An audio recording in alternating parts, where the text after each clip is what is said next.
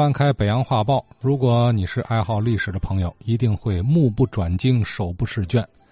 除了被其精美的印刷和丰富的色彩冲击到之外，细看内容，也有很多我们不曾知晓的这座城市里发生的人和事儿，甚至包括那些老广告，经过岁月沉淀，如今都熠熠发光。王维申先生继续带我们翻开几期《北洋画报》。《北洋画报》呢，在商业方面的报道呢，主要偏重在天祥市场、泰康市场是吧？劝业场、中原公司，呃，内容相当丰富，使我们了解当年这商业运作的情况。再有一方面来讲呢，哈，餐饮业有一个这个饭馆叫松亭，松树的松啊，亭子的亭，松亭。还有呢，福禄林、福禄寿、紫竹林、小食堂。是吧？得力、乐淘淘、杏花村等等这些饭馆嗯，后来呢，还有什么大华饭店呐、西湖别墅啊？看看这些饭馆呢，一些咱们群里的老先生有知道的，没有知道的。咱们既然是话说天津卫吧，再提点有意思的东西。他曾经在报道天华井的时候，呃，叙述过这么一个问题啊：天华井。当年，呃，有一个剧呢，呃，叫做《扫除日害》，演的唐朝区呢九日市，本身是一出神话戏，是吧？当然这个我不清楚了啊，我说出来看看有没有老先生知道。呃，布景呢是海天红日，宛若真景，海中呢波涛滚滚而流，是吧？天际微云冉冉而动，加以呢电光影射呢。这个换成呢异彩，孟丽君呢扮嫦娥，乐中慢声度曲，而水流啊云去。另外呢有各种精致的配衬啊加以活动，啊顾客呢这个掌声不断。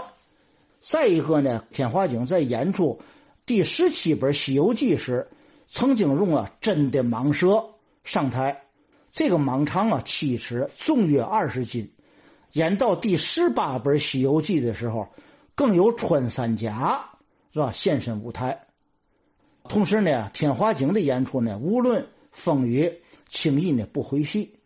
顾客呢在圈场内购买物品时呢，赠给天华井戏票代金券这更作为呢招揽观众的重要手段，是吧？再有一个，在北洋画报六十一期呢，还介绍了一个年龄宫里的傻大爷，就说年年宫那哈那哈不有个张仙阁吗？这位记者呢，就上去一次，上去一看呢，看到很多女人呢，在那个像那儿进行烧香。这个像是什么样呢？是吧？一看这个像啊，呃，很年轻，身穿黄马褂，后边还拖着一条辫子，手里呢，仿佛还拿着一支旱烟管呃，神像上面写着呢“傻大爷之神威”，很多人在那磕头，是吧？但是也不知道他们在祷告什么。啊，这个撰稿人呢就问了：“这傻大爷是不是就是张先的别号，是吧？”在此呢，我也向咱们的这个听友呢，呃，问问，因为我也不清楚这个问题。是吧？在另一期的《北洋画报》上呢，单载着一个破除迷信的问题。呃，作者呢是祖新，祖新呢应该是龚祖新，就是龚白羽《十二金钱表》的作者。他说，在他的邻居呢，最近死去几个人。是吧？有一个小孩是吧？十一二岁，嗯，一宿的功夫就没了。还有个将近六十岁的一个所谓的老人吧，一夜也暴毙了，是吧？根据这情况来看呢，估计可是烈性的传染病。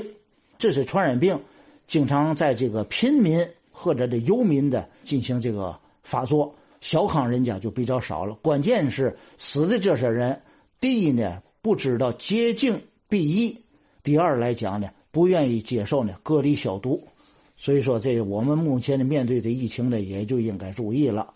另外还说了，他们邻居有一个因迷信而亡的，有一个少女头天去亲戚家吃饭，随后呢一块游玩年年宫，回来之后夜间三点发病，家人以为去了年年宫中了邪了，请了一个呢专门看香的老师傅来呢，用黄标纸做的筒子是吧？那做了几十枚，点火凌空而起。另外呢，又是用手捻香，是吧？用少女来喝，当时喝不进去了，神志昏迷。少女面部发青呢，不能出去，身体渐僵硬，是吧？以至于死亡。但是作为这个女人的母亲来讲呢，本身又是一个强人。想起来前几年呢，他们的邻居有一个女孩子被烫伤了，她呢急着抱着这孩子就上医院去急治，治好了。而临到自己的闺女出现这个问题，就不知所措了，当时惹迷了。所以说，《北洋画报》呢，林林总总刊载各方面的这个文章太多了，是吧？我呀在此也就不一一介绍了。有兴趣的人呢，可以从这个网络上购置呢，你看一看，其中我们能够得到很多。是吧？启发也能够知道很多我们呢过去不知道的事情。呃，好，王维申王先生啊，感谢。真要说啊，咱翻阅老画报，逐一的给我们讲这里头的内容，那个说不过来啊。呃，只能是咱们聊到什么话题了，是吧？请有老画报的听友老师给看一看，是否有记载啊？呃，其其实那样也不好找啊，一千五百多期，您想，王先生这俩眼还要呢，是吧？只能有一搭无一搭赶上了，有意思的聊一段啊。总之，这样的老画报、老报纸是我们获取历史线索的途径之一。